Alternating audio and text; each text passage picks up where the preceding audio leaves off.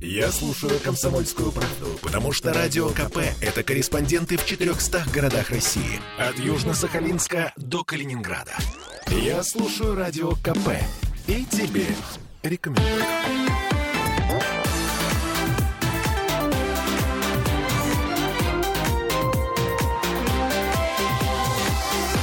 Фарватер.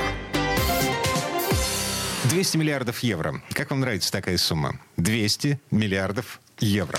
Эти деньги будут направлены на спасение населения и промышленности Германии этой зимой. Такое решение принял канцлер Олаф Шольц. Это решение вызвало, мягко говоря, недоумение у второй крупнейшей экономики Европы, у Франции. Мол, как же так? А с нами посовещаться? А как же все остальные страны Евросоюза? В общем, разброд шатаний наблюдаем в единой Европе. И вот вопрос. Когда мы едины, мы непобедимы? Или своя рубашка ближе к телу? По какому принципу живем мы и живет современный мир? Вот это обсуждаем в ближайшие 45 минут. Я Дмитрий Делинский, депутат Госдумы, доктор экономических наук Михаил Делягин. Михаил Геннадьевич, здравствуйте. Здравствуйте.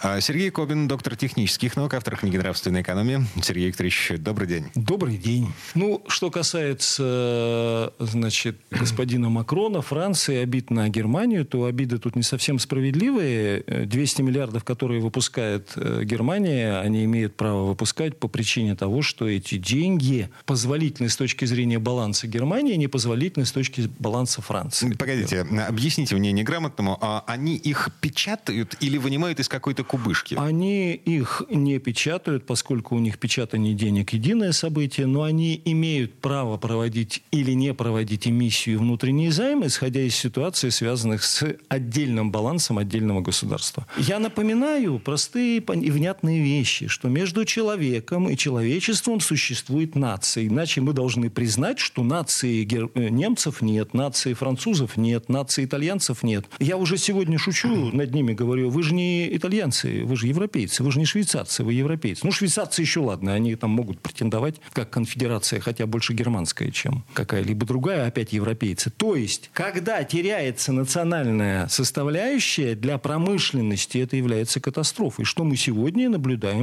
в Европе. Сегодня катастрофическое состояние дел в Европе именно с промышленностью, исходя из того, что им ограничили доступ, ограничили их ближайшие друзья, а Америка и Англия, доступ к дешевому сырью. Если Англия в ближайшее время, вот обратите внимание, делаю прогноз, получит сырье в виде нефти и газа СПГ от Америки, то Европа не получит ничего. И цены будут постоянно задираться, исходя из того, что кроме того, что э, на рынке существует э, мнимый закон предложения и спроса, с помощью этого закона мнимого Америка будет всегда поднимать цену до той величины, до которой или Англия управляемая, э, вернее, или Америка управляемая Англией, будет поднимать цену до той степени, до которой ей это будет необходимо. Так все-таки национальные интересы важнее, чем наднациональные? Вне всякого сомнения. Значит, смотрите, у нас есть две составляющих принципиальные, которые мы все время путаем. А, значит, все великое создавалось, три составляющих. Из личного через национальное ко всеобщему. Если мы выделяем только национальное, это явление является антиисторическим, губительным и несоответствующим действительности. Чтобы это продвигать, необходимо вводить понятие патриотизма. Да? Мы знаем понятие патриотизма – это жертва иностранными меновыми ценностями в пользу национальных производительных сил. Но чтобы не было национальной промышленности, чтобы наблюдалась путаница, мы должны вывести в отдельную статью национализм, довести его до состояния нацизма и после этого, превратив его в фашизм, запретить, а вы не имеете права говорить на русском языке, а вы не имеете права говорить на иврите. Та же самая ситуация у нас сегодня наблюдается на Украине. Мы говорим о том, что происходит подмена понятий. С какой целью? Чтобы представить нацизм, национализм и фашизм как патриотизм. Но в схеме национальной экономии существует частная экономия, она же частная промышленность, национальная экономия, она же национальная промышленность, и глобальная или так называемая космополитическая экономия, она же глобальная промышленность. Речь идет о том, что нам говорят, вам не нужна национальная промышленность, убирайте ее, спрячьте ее, нет, вы сразу же из частной, из домохозяйства, из заводика, из какого-то личного удовольствия сразу перейдете в глобальных условиях. То есть сумма меновых ценностей определяет решает все, но это ошибка. А это и... и второе, идет подмена. Мы вместо... А у вас пропала национальная промышленность? Вместо нее мы вам дадим национализм, нацизм в крайней форме фашизма. И думайте, что это патриотизм. Но это не так. Я правильно понимаю, Европа сейчас живет вот по тому принципу, который сейчас описывал доктор Кобин. Эм, значит, выкидываем национальную промышленность, э, делаем ее наднациональной, всеобщей, и получаем в результате вообще черт что вывернуть Не только это. Мало того, мы передаем все полномочия по управлению наднациональной промышленностью, так называемой европейской, в Америку и в Англию. Да, после чего эта промышленность автоматически выкидывается окончательно. Но, тем не менее, я сейчас вот услышал 200 миллиардов на спасение немецкого немецкой экономики, я испытал жуткую зависть и жуткое огорчение. Ну что вот этот Олух Шольц, вместе с этим лондонским инвестиционным банкиром, которого командировали в Елисейский дворец, они могут обсуждать эти суммы. А у нас в стране федеральный бюджет на 2023 год сократил расходы на национальную экономику. Ну, вероятно, чтобы у нас точно уже не было никакой национальной промышленности. 200 миллиардов евро – это чуть больше 12 триллионов рублей. Я предложил увеличить расходы на национальную экономику на жалкий 1 триллион рублей, который есть в федеральном бюджете, тот самый триллион рублей, который наше замечательное руководство решило в 2023 году заморозить на счетах. То есть собрать и оставить в бюджете, никому ничего не давая. Погодите, зачем? На 939 миллиардов рублей, чтобы не было у нас промышленности. А, да. Эти деньги можно было направить на развитие России, но в рамках модифицированного бюджетного правила Бюджетное правило сводится к тому, что деньги, которые зарабатывает Россия, она не имеет права тратить на свое развитие. Его слегка модифицировали. В 2023 году 939 миллиардов рублей, которые Российская Федерация получит, будет заморожено в бюджете. Михаил Геннадьевич, обоснование, это, это, вот это действие, э, эти телодвижения, они должны быть как-то объяснены. А я не понимаю, это на черный день, это кубышка? Официальное обоснование. Если мы эти деньги потратим, они, а, приведут к разгону инфляции. Это ложь потому что эти деньги уже изъяты из экономики, во-первых, то есть рост денежной массы не произойдет, а во-вторых, рост денежной массы ведет к ускорению инфляции только при избытке или достатке денежной массы. В условиях искусственно созданного денежного голода увеличение денежной массы, как нам показали Примаков и Геращенко в свое время, наоборот, тормозит инфляцию за счет роста деловой активности. Но 20 лет 22 года, если быть более точным, нам каждый день рассказывают ложь на официальном уровне, прекрасно, с моей точки зрения, понимая, что это ложь. Лгут в лицо и не просто не краснеют, а получают от этого награды и повышение по службе. Следующая логика нам нужна заначка. знаете, если вы развиваете промышленность, вам не нужна заначка на черный день, потому что развитие промышленности гарантирует вас от того, что черного дня не будет. А если он вдруг, не дай бог, все-таки наступит, промышленность – это такой огромный механизм, откуда можно в любой момент позаимствовать нужные вам деньги. От богатства можно отщипнуть, от нищеты отщипывать нечего. Нас сейчас искусственно удерживают в нищете. Лучше всего высказался автор этой модели замораживания денег в бюджете, господин Кудрин, который сказал, вы знаете, вам очень долго говорили, что это для заначки, так вот, это неправда. На самом деле это чтобы рубль не укреплялся. Коротко говоря, промышленность бессмысленно развивать при обналичивании денег. Поэтому даже если государство... При воровстве. При воровстве. Да, да даже если бы государство выделило один триллион на промышленность, их бы просто уворовали. Это известный понимаете, факт. Понимаете, вот а, если вы занимаетесь воровством и развратом, то вы против развития промышленности, потому что промышленность рождает нравственность. В этом проблема огромная, поэтому давайте некоторые приведем примеры с учетом 200 миллиардов. Макрона, его обиды на 200 миллиардов, его обиды на Байдена, и посмотрим на Байдена с другой стороны, а то бедного тут дедушку все, дедушку все над ним смеются, нехорошо. Ну, дедушка взрослый, смеяться над ним, наверное, не совсем правильно, хотя ну, повод дает. Давайте посмотрим внимательно. Значит, эксперт в сфере международной торговли Института Жака Делора Эльвир Фабри указывает, что Макрон обеспокоен тем, что в Вашингтоне принят закон о снижении инфляции. Согласно этому закону, в стране преимущественно реализуются товары внутреннего производства Соединенных Штатов Америки.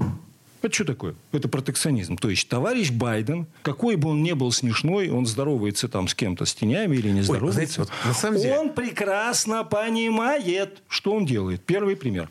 Понимаете, мы не знаем, на самом деле, с чьими тенями он здоровается. Мы там шутим, что то ли тень Гитлера, то ли тень Гайдара, то ли тень Чубайса, а может быть, с тенью Гамильтона здоровается. Теперь, теперь смотрите дальше. Значит, совсем недавно Баффет рассказывает, 5 триллионов Америка выкинула э, своих денежек для того, чтобы поддержать свою экономику. Все это по принципу сообщающихся сосудов пришло в Россию по одной простой причине. У нас ни, ни на импорт, ни на экспорт, и все металлы уехали куда? Лес, материалы, все уехали в, В Америку. Америку. Это было еще до всех наших добрых отношений, в кавычки, а, активных санкций со стороны Америки. Дальше идем. Э, Байден, он говорит нашему президенту иносказательно, который здоровается с тенями, но он при этом четко говорит, а что он хочет, какого могущества, он ничего не производит. Он правильно ставит вопрос. Россия ничего не производит. Или производит какой-то мизер. Поэтому о какой промышленности мы говорим?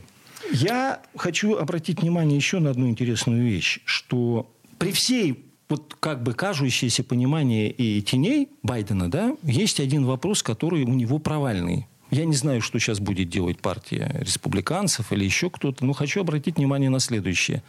Даже если представить себе, что Америка отдаст весь свой военный бюджет, не 50, не 40, не 60, а 800 миллиардов она отдаст Украине. На борьбу, там, я не знаю, и так далее. Вопрос другой. А если бы Америка торговала с Россией товарами широкого потребления, профит мог бы составить для Америки 3-5 триллионов долларов. Вот Я этом- обращаюсь к нашим коллегам. Подумайте. Вот в этом месте давайте прервемся. Пауза будет очень короткой.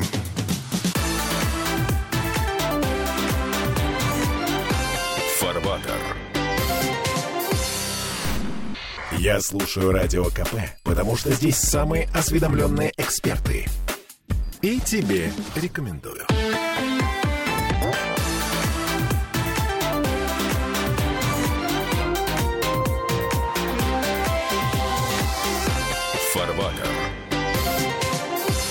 Это мы вернулись в петербургскую студию радио «Комсомольская правда». Я Дмитрий Делинский. Э, Сергей Кобин в конце предыдущей четверти часа задал риторический вопрос. Собственно, что выгоднее, воевать или эм, поддерживать э, торговлю, взаимовыгодную торговлю? А В качестве примера привел цифры. Торговля с Россией принесла бы Соединенным Штатам 5 триллионов долларов, а война с Украиной приносит всего ничего. Ну, 50, ну, 25, 40 миллиардов. Им невыгодно с нами воевать. Я не понимаю, зачем они это делают. Михаил Геннадьевич, Ну, не зачем, а почему? Как известно, Рейган еще любил такую поговорку, что танго танцуют двое.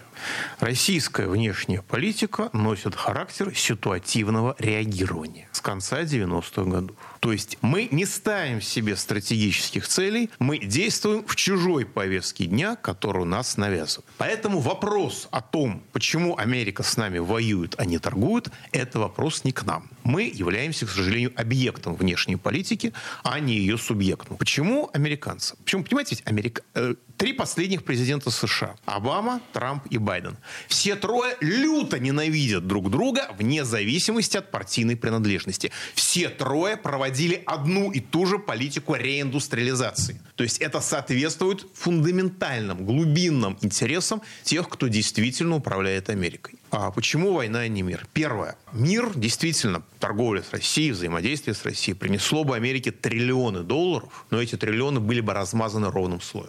Война приносит десятки миллиардов. Но эти десятки миллиардов высоко концентрированы, в первую очередь, в военно-промышленном комплексе и в некоторых других точках. С одной стороны, свои 5 долларов для американца важнее, чем 500 долларов для общества. Это первое, крайний индивидуализм. Второе, внутренняя конкурентная борьба. Потому что если 5 триллионов размажутся по всем ровным слоям, все будут примерно одинаково. А если все будут иметь ничего и задыхаться в кризисе, а какие-то отдельные группки будут иметь 50 миллиардов, то в относительном выражении это будет для этих групп влияния более привлекательный вариант. Второе. Не нужно забывать, что помимо нас с американцами, таких больших, богатых, обеспеченных сырьем, есть еще вечно голодные участники глобальной конкуренции. Ошметки Британской империи, которые сейчас потеряют Шотландию через некоторое время, которые очень четко понимают, что у них нет ресурсов. И значит, чтобы развиваться, они вынуждены стравливать всех со всеми.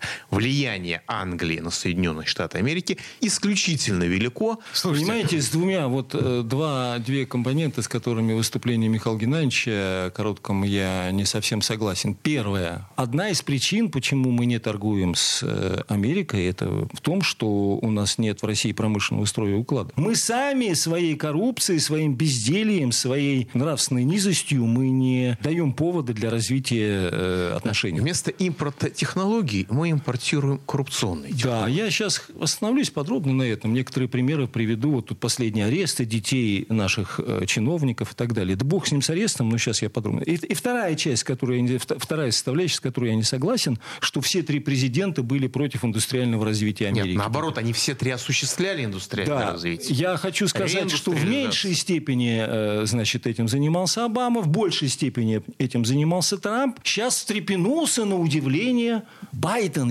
Бай, от Байдена никто не ожидал, что он будет заниматься промышленностью. Теперь, возвращаясь к первому вопросу. Вот тут арестовали деток наших чиновников в Норвегии, в Италии и так далее. Оставляем за скобками, э, значит, что они там где купили и так далее. Вот мы посмотрим и на вмененные доходы, на прогрессивную шкалу налогообложения. Но что приобретают? Думаете, приобретают заводы, фабрики, производительные силы? Нет. Приобретают меновые ценности. Какое это имеет отношение э, для пользы государства? Да и для них самих. Никакого. Меновые ценности – это дома, машины. То, что... Меновые ценности – это то, что приносит либо низкую добавленную стоимость, либо приносит, э, либо вообще ее не приносит. Понимаете? Мне один немец объяснял, что такое дикарь. Он говорит, ты понимаешь, дикарь – это не тот, кто ходит на четвереньках и не умеет читать. Дикарь – это тот, кто покупает предметы потребления. А цивилизованный человек – это тот, кто покупает средства производства. Дикарь может знать мировую культуру лучше всех – но он все равно вернется в первобытное состояние, потому что он хочет потреблять. А безграмотный человек, некультурный человек, который знает, что ему нужно работать и производить, он овладеет мировой культурой, потому что у него есть будущее, а у дикаря нет. Это к вопросу о тех э, наших новоришах, которые покупают товары потребления, в том числе недвижимость и так далее. Товары мен, э, потребления, меновой в сущности, меновые, меновые ценности, меновые ценности, меновые ценности, они не создают общественные естественную добавленную стоимость. Они не основаны на интересах для других. Поэтому с точки зрения частных людей, вот этих вот деток э, наших чиновников и так далее, это нормально. С точки зрения частной экономии это нормально. С точки зрения национальной, государства и так далее, это безумие. Потому что род, даже если мы род возьмем, там, я не знаю, какие-то питерские, красноярские, фердыщенки или там Жопкины, Бубенчиковы, проявляется в слове «отечество» род как союз национально-государственный.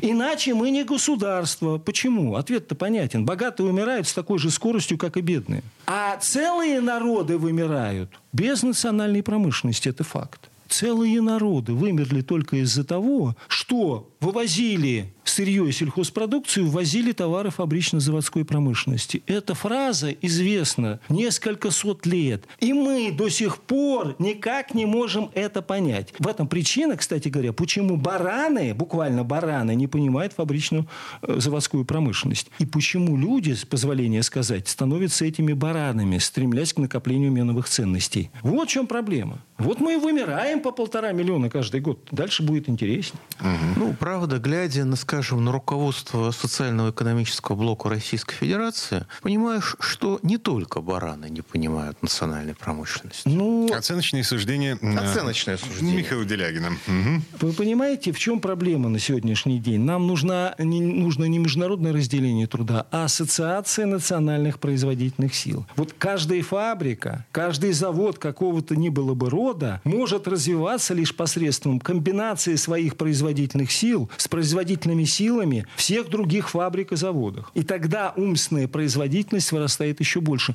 Но мы не хотим этого знать по одной простой причине. Потому что это друг Вася, Вася служил с Петей, Петя стоял возле Коли, Коля дышал возле Васи. И далее со всеми остановками. В этом безумие. А у нас министр промышленности, наш, в общем, либеральное издание «Коммерсант» спросила, а как вы относитесь к межотраслевому балансу и стратегическому планированию. Ну, стратегическое планирование – это то, без чего не может существовать никакое производство, потому что вкладываюсь я сегодня, а результат я потом буду получать долгие годы. Я должен быть уверенным в том, что я их буду получать. А межотраслевой баланс – это вот понимание каждым участником процесса того, как на него влияют другие субъекты экономики и как он влияет на других субъектов экономики. Это понимание общего хода дел, общего процесса развития, если предельно просто. Понятно. То есть а, Так владелец л- колбасного ларька не понимает, а, что думает по этому поводу, по поводу того, что происходит в стране и вокруг этого колбасного ларька на колбасном заводе. А на колбасном заводе, извините, э, гвоздей не хватает, э, шурупов для того, чтобы отремонтировать э, станок. Совершенно верно, совершенно верно. Потому Вот что меж- оборудование для колбасного завода не произведено не в России. Окей, я понял. Дальше. Вот, так вот, министр промышленности и торговли ну, обрушился на стратегическое планирование, потому что думать о будущем – это же преступление.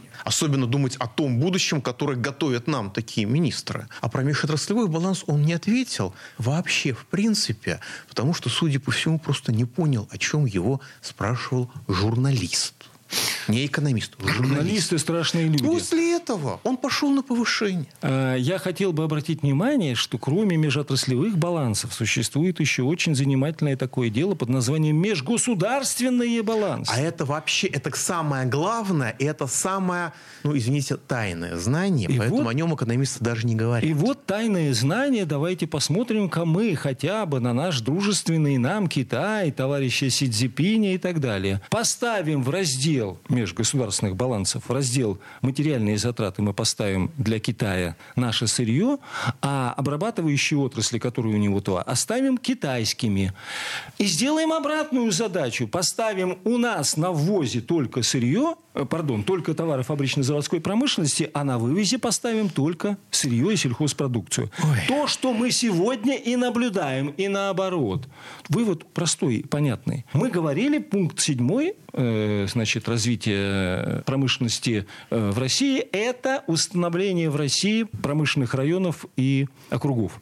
Где они? Их нет. Поэтому какие могут быть предложения? В соответствии с тем, что этих предложений нет. Мы и предложить-то ничего не можем. И на самом деле, помимо Китая, я бы рассматривал наш межгосударственный баланс, скажем, с такими великими технологическими и промышленными державами, как Узбекистан и Таджикистан. Потому что Узбекистан ввел пониженное налогообложение IT, и огромное количество айтишников переехало именно туда и постепенно собирается там. Ну, а Таджикистан скоро развернет производство беспилотных летательных аппаратов, которые нам крайне необходимы. Потому что не в России же их такой-то Кстати, кстати, об IT и о технологиях чипов. Это удовольствие стоит примерно четверть триллиона долларов. Мы только за этот год эту сумму вывели из территории Российской Федерации. Я вообще не вижу ни одной проблемы заниматься Россией промышленным строем и укладом. Кроме Нет отсутствия желания. И воли. категорической враждебности. Воли нет. Категорической враждебности финансовых спекулянтов, нравственности и морали, которые автоматически порождаются промышленностью. Если вы хотите заниматься развратом безнаказанно, вы для этого должны сначала уничтожить промышленность. Что и происходит. В общем и целом, вода камень точит, коллеги. Мы доведем эту ситуацию до такого состояния, что э, мы пробьемся. Михаил Делягин, депутат Госдумы, доктор экономических наук, э, Сергей Кобин, доктор технических наук, автор книги «Нравственная экономия». Коллеги, спасибо. Хорошего дня. Счастливо. Да здравствует вода. Всего доброго.